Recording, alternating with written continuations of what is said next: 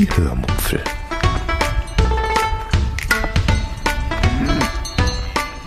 Aus dem Tagebuch einer Allgäuerin.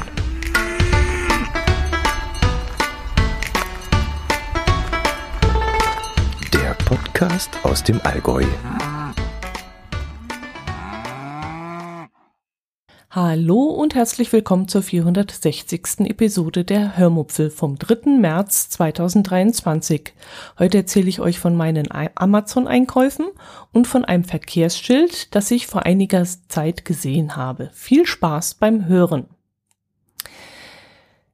Ich hatte euch in der letzten Episode ja erzählt, dass ich mehrere Pakete erwartet habe und mich die Postbotin, die bei der Nachbarin beim Tratschen gestanden hatte, mich fragte, ob ich, ob sie diese einfach so vor die Tür stellen könne. Unter diesen Paketen war ja dann auch schon das vom äh, Jakob, von dem ich euch letzte Woche erzählt habe. Und auch noch diverse andere Dinge, von denen ich euch dann heute erzählen möchte. Fange ich mit dem größten Paket an, in dem sich ein Pfannendeckel befunden hat. Ich schaue ja oft diverse Instagram-Reels unter anderem auch gerne solche, die so Schnellrezepte für die Mittagspause zeigen. Da gibt es dann immer so Phasen, wo alle Instagrammer plötzlich Ofenspaghetti mit Schafskäse machen. Oder es gibt so Phasen, in denen Wraps mit allen möglichen Dingen gefüllt werden und in einem Sandwich-Maker zubereitet werden. Und es gab da mal eine Phase, wo ständig Pfannengerichte zubereitet wurden. Da wir einen äh, Wok besitzen und mir das Prinzip der schnellen Pfannenzubereitung dadurch durchaus bekannt ist, schaute ich eben da besonders gerne zu, wenn solche Videos ähm, über mein Smartphone-Display äh, gescrollt wurden abends äh, während dem Fernsehen zwischen zwei, ja, während der Pause, während der Werbepause. Ähm, ja, allerdings wurden diese Gerichte nicht in so einem riesen zubereitet, wie ich einen habe, sondern in einer mittelgroßen Pfanne. Und das Essen wurde darin nicht nur gebraten, sondern auch gegart, indem man zum Schluss einen Deckel auf die Pfanne gelegt hat und das Essen dann fünf Minuten köcheln ließ. Und das ging eben bei mir nicht, denn ich besaß keine Pfanne mit einem Deckel. Und aus diesem Grund kam ich dann auf den Gedanken, mir einen Deckel für meine vorhandene Pfanne zu kaufen. Und zwar einen Deckel, äh, der dann auch auf die anderen Pfannen passen sollte. Also nicht nur auf meine Lieblingspfanne, sondern auf alle, die ich besitze. Habe ich jetzt nicht so viel. Aber trotzdem, jetzt für jede Pfanne einen Deckel kaufen, fand ich jetzt blöd. Das heißt, ich bestellte bei Amazon den Walfoss Universaldeckel in der Größe 26, 28, 30, der eben auf diese besagten Größen passen sollte. Für die, die sowas noch nie gesehen haben, erkläre ich kurz, wie diese Deckel aussehen. Das ist ein Glasdeckel, in dessen Mitte wie üblich ein handlicher Knauf angebracht ist, so dass man den Deckel gut vom Kochgefäß abnehmen kann. In diesem Glasdeckel ist ein kleines Loch, durch das Dampf bzw. der Druck, der unter dem Deckel entsteht, entweichen kann. Der Glasdeckel ist mit einem BPA-freien Silikonring eingefasst, der in mehrere Stufen abgesenkt ist, so dass der Deckel rutschfest auf verschiedenen Pfannen der Größe, wie gesagt, 26, 28 und 30 aufgelegt werden kann. Der Deckel ist sehr flach, so dass er in einer Schublade wenig Platz wegnimmt und auch gut in die Spülmaschine passen soll. Ach ja, genau, spülmaschinenfest ist er auch noch, heißt es. Das Ding kostet 19,99 Euro, was für einen Deckel dieser Markenfirma ein okayer Preis ist. Ich habe ihn zwar schon inzwischen als Angebot in einem örtlichen Supermarkt für 4,99 gesehen. Das war dann aber keine Markenware, was ja an sich auch gar nicht schlimm ist, würde ich persönlich trotzdem kaufen. Aber dieser war kleiner und passte auf die Töpfe der Größe 16, 18 und 20. Und ähm, ja, den gab es eben, wie gesagt, nicht. Ja, und wie bin ich jetzt mit diesem Deckel zufrieden? Ich muss sagen, sehr. Jedenfalls, soweit ich das von einem Mal damit kochen schon beurteilen kann. Ich habe Lauchgemüse gemacht. Hm, dazu habe ich zwei Stangen Lauch in Knoblauchöl angedünstet in besagter Pfanne, habe das Ganze dann mit circa 300 Milliliter Gemüsebrühe abgelöscht und dann den Deckel drauf getan, damit das Gemüse fünf Minuten lang garen kann. Zum Schluss habe ich den Deckel dann abgenommen und, und das, äh, habe das restliche Wasser einkochen lassen. Das Ganze habe ich dann noch mit Stärke eingedickt, mit Petersilie, Salz und Pfeffer gewürzt und einen Schuss Sahne dazu gegeben und fertig war die leckere Beilage zum Fisch. Und der Lauch war dann wirklich gut durchgegart und war trotzdem noch schön grün und lecker. Ich habe ihn allerdings, also den Deckel, noch nicht aus der Spülmaschine rausgeholt und da mein Herz allerliebster diese Maschine immer befüllt, weiß ich jetzt auch nicht, ob der Deckel wirklich so platzsparend ist, wie es in der Beschreibung versprochen worden war. Aber ich habe ihn mal nicht fluchen hören also gehe ich davon aus, dass das alles in Ordnung war. Falls äh, sich etwas anderes in diversen Gesprächen ergeben sollte, werde ich euch davon natürlich berichten. Gut, äh, wir hatten noch mehr bestellt. Mein Herz Liebster hatte bis vor circa einem Jahr noch seinen alten Taschenrechner ähm, aus der Schulzeit in Gebrauch. Der ging aber plötzlich kaputt und so bekam er dann meinen kleinen Solartaschenrechner, der ich glaube sogar noch von meinem Bruder stammt und daher auch schon weit über 40 Jahre alt sein muss. Ja, damals waren solche Produkte halt auch noch aus richtig deutschen Thyssen-Stahl geformt und hielten halt so lange. Ich glaube nicht, dass die Taschenrechner, die man heute noch kaufen kann, äh, so eine lange Zeit äh, überstehen. Aber mit meinem kleinen Taschenrechner war er dann nicht besonders glücklich und so suchte er dann bei Amazon jetzt ein neues Gerät, nämlich einen Texas TI30X IIS, äh, einen zweizeiligen Schulrechner, der sowohl im Solar- als auch im Batteriebetrieb läuft. Und hierbei war ihm vor allem die Marke wichtig, die er noch aus seiner Schulzeit kannte und auch die Tatsache, dass der Rechner zwei Zeilen anzeigt, warum auch immer, keine Ahnung. Da sieht man mehr, hat er mir gesagt. Ich weiß nicht, inwieweit das von Bedeutung ist. Ja, und dann hat er noch zwei Alkoholteströhrchen bestellt und das kam so.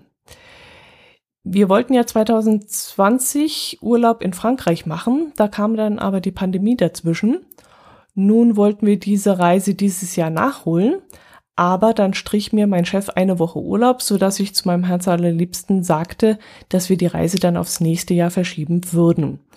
Aber er meinte, er will dann trotzdem dieses Jahr fahren. Gut, so wie ich den Urlaub aber geplant hatte, wäre die Zeit wirklich zu knapp geworden. Ich wollte nämlich die ganze Atlantikküste runterfahren. Und weil wir jetzt eine Woche weniger Zeit haben, werde ich das Ganze ein bisschen regionaler halten und nur zwei, drei Stationen einplanen, statt drei, vier oder sogar fünf, wie es üblich, äh, wie es eigentlich geplant gewesen wäre. Ja, und weil mein Herz allerliebster dann mit einem Kollegen über Frankreich gesprochen hat, wurde er von diesem dann darauf aufmerksam gemacht, dass man in Frankreich einen Alkoholtest mitführen muss. Und das war dann der Grund, warum wir uns zu unserer Amazon-Bestellung äh, noch zwei dieser Röhrchen mitbestellt haben. Was vermutlich völliger Nonsens gewesen ist, weil wir diese Röhrchen vermutlich in jeder Apotheke auch bekommen hätten und die würden vermutlich länger haltbar sein als die, die wir nun gekauft haben. Die, die wir haben, halten nämlich nur noch bis nächstes Jahr. Mm, ich denke mal, deswegen waren sie auch so billig. Und dann müssen wir sie auch wegwerfen oder optional werden wir sie einfach mal ausprobieren. Denke ich mal. Ähm, normalerweise sind diese Röhrchen zehn Jahre haltbar. Aber wie gesagt, in diesem Fall waren sie nur noch zwei Jahre ähm, haltbar und ich denke, deswegen waren sie auch so billig. Falls ihr auch öfter in Frankreich Urlaub macht und wisst, was wir sonst noch so beachten müssen, dann schreibt mir doch bitte ja einen Kommentar oder irgendeine Nachricht. Äh, ich werde mich zwar noch selbst schlau lesen, aber wenn euch spontan etwas einfällt, dann könnt ihr mir das trotzdem schreiben. Ich würde mich sehr drüber freuen. Apropos Schreiben. Ich habe zahlreiche Tipps zu Gewürzen bekommen. Über Instagram wurden mir zum Beispiel zwei junge Damen empfohlen, die einen Online-Shop für Gewürze haben. Der heißt Der kleine Gourmet. Und dort scheint es auch sehr viele interessante Gewürze und auch Gewürzmischungen zu geben. Ich habe es bis jetzt nur mal kurz auf dem Smartphone angeschaut, aber da machte das Ganze schon einen sehr guten Eindruck. Und sobald ich wieder Gewürze brauche, wenn also die Ankerkrautdosen leer sind, dann werde ich mich dort einmal gezielt umsehen. Und dann wurde mir noch eine Firma namens Sonnentor äh, empfohlen, äh, die ihre Waren hauptsächlich in Österreich vertreiben. Aber auf der Internetseite habe ich auch noch andere Geschäfte entdeckt, äh, nämlich in München, in Regensburg und in Aachen. Okay, Aachen ist jetzt nicht unbedingt der nächste Weg, aber ich habe mir dort schon mal eine Markierung bei Google Maps hingesetzt, denn wenn ich in meinem Alleinurlaub dieses Jahr dorthin kommen sollte, kann ich dort auch gleich einmal vorbeischauen. München komme ich ja auch ab und zu, wobei ich dort eher dann zu Schubecks gehen würde. Aber vielleicht schaue ich dann bei Sonnentor trotzdem mal vorbei, um mir einen Eindruck davon zu machen. Und sonst müsste ich nach Dornbirn fahren, da ist der äh, nächste Laden von Sonnentor, äh, denn leider in Bregenz gibt es kein Geschäft. Und Dornbirn ist schon ein bisschen weit für uns zu fahren, aber vielleicht würde sich das sogar im Zusammenhang mit einer Geocaching-Tour ergeben. Also, wie gesagt, vielen Dank für eure Tipps. Äh, das hat mich wirklich sehr, sehr gefreut und ich habe sie mir auch schon notiert. Gut, was gibt es sonst noch zu erzählen? Mm, ich habe endlich meine Urlaubsvideos geschnitten und auf Blu-ray gebrannt und in diesem Zusammenhang habe ich dann auch die Fotos sortiert und einige auch gelöscht. Und dabei ist mir ein Foto in die Hände gefallen, das ich in der Stadt Weiden an einer Straße fotografiert habe. Man ging dort von einer Fußgängerzone in die nächste über und musste dabei eine von Autos befahrene Straße überqueren. Und ich habe dann ein Foto von einer Fußgängerampel gemacht, an dem ein Schild hing. Auf diesem Schild waren zwei nicht sehr aussagekräftige Bilder zu sehen, die ich ohne die schriftliche Erklärung daneben nicht verstanden hätte. Und die schriftliche Erklärung hieß einmal am äh, oberen Bild, wer den Taster drückt, kann bei grün gesichert über die Straße gehen. Das Grün war in Versalien geschrieben und in der Farbe Grün. Und das gesichert war in Anführungszeichen gesetzt, was mich doppelt irritiert hat. Also was heißt das jetzt? Wenn es grün ist, kannst du zwar gehen, aber sicher bist du dadurch noch lange nicht? Ja. Und beim zweiten Bild darunter stand dann der Satz, wer nicht drückt, darf auch gehen, aber Vorsicht, dann ohne Vorrang. Also davon abgesehen, dass darin zwei Rechtschreibfehler enthalten waren, fand ich die Aussage auch ziemlich äh, seltsam, denn das heißt ja, dass man zwar auch gehen darf, aber wenn man geht und angefahren wird, ist man selber schuld, denn man hatte ja keinen Vorrang.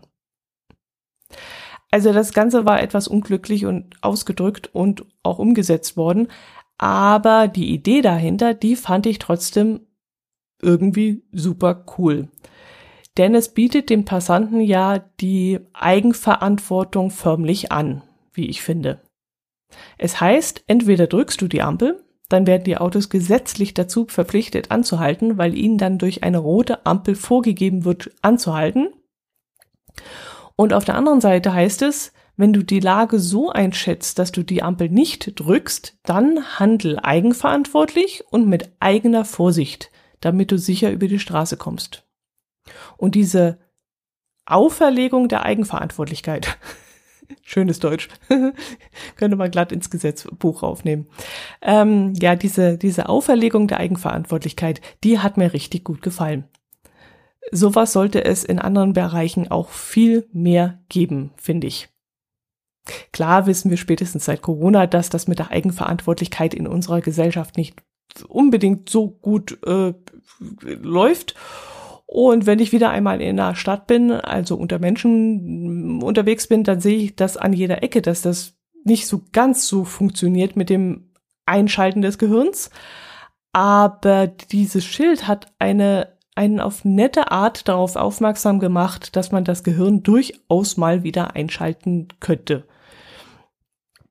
Man könnte dann zum Beispiel auch mal ein Schild an Parkbänken anbringen, wo dann draufsteht, natürlich kannst du auf der Rückenlehne sitzen und deine schmutzigen Schuhe auf die Sitzbank stellen, aber du könntest es auch sein lassen, damit die anderen sich auf eine saubere Sitzfläche sitzen können. Deshalb mag ich auch diese Müllkampagne von, ähm, na, wie heißt sie, diese Stadtwerke von, von Hamburg. Da stehen ja immer so coole Sprüche auf den Mülleimern. Ähm, diese Sprüche appellieren zwar nicht direkt an den gesunden Menschenverstand, aber sie machen auf sich selbst aufmerksam und wenn die Menschen dann auch noch lernen würden, ihren Müll nicht neben, sondern in diese Mülltürner zu werfen, wäre das ja auch durchaus eine super Sache. Vielleicht sollte man dann noch Schilder neben diese auffälligen Mülltonnen stellen, also neben diese Mülleimer. Die sind rot und auffällig und diese coolen Sprüche sind auch auffällig, aber vielleicht sollte man dann noch zusätzlich Schilder daneben stellen, auf denen steht, stell dir vor, du würdest deinen Lebensunterhalt damit verdienen, dich zu bücken und dieses Papiertaschentuch, das du gerade daneben geschmissen hast, aufzuheben. Okay, dann gibt es vermutlich noch irgendwelche Aha-Löcher, die dann sagen, hättest du was Gescheites gelernt, dann müsstest du, müsstest du diese Arbeit nicht tun. Ohne weiterzudenken, dass es trotzdem jemanden geben muss, der das tun muss. Aber gut, vielleicht würde es ja was helfen. Ich weiß es nicht. naja, ich komme vom Hundertsten ins Tausendste und ähm, eigentlich gibt es gar nichts weiter jetzt zu erzählen. Ich habe, wenn ich es richtig sehe, sogar schon ausreichend genug lang erzählt. Und deswegen würde ich sagen, beschließen wir das heute auch schon. Ich würde mich freuen über euer Feedback und wie gesagt, die, die hilfreichen Hinweise von euch, die schon mal in Frankreich Urlaub gemacht haben, ob es noch irgendetwas Spezielles gibt, was man beachten muss. Ich muss mir auch mal reinlesen, wie das ist mit den ganzen Mautgeschichten, ob man das alles vorher digital am besten macht und mit äh, Autonummer oder so, oder ob man das lieber vor Ort bezahlt. Das, äh, da werde ich mich auch noch reinlesen müssen. Also wenn ihr euch da auskennt, wäre ich auch da über einen Hinweis äh, sehr froh. Gut, das soll es gewesen sein. Macht es gut. Ich wünsche euch ein schönes Wochenende, äh, eine schöne Woche mit diversen Frühlingsgefühlen wieder Mh, hoffentlich blühen bei euch schon die Krokusse. Und ansonsten hören wir uns nächste Woche wieder. Macht es gut. Servus.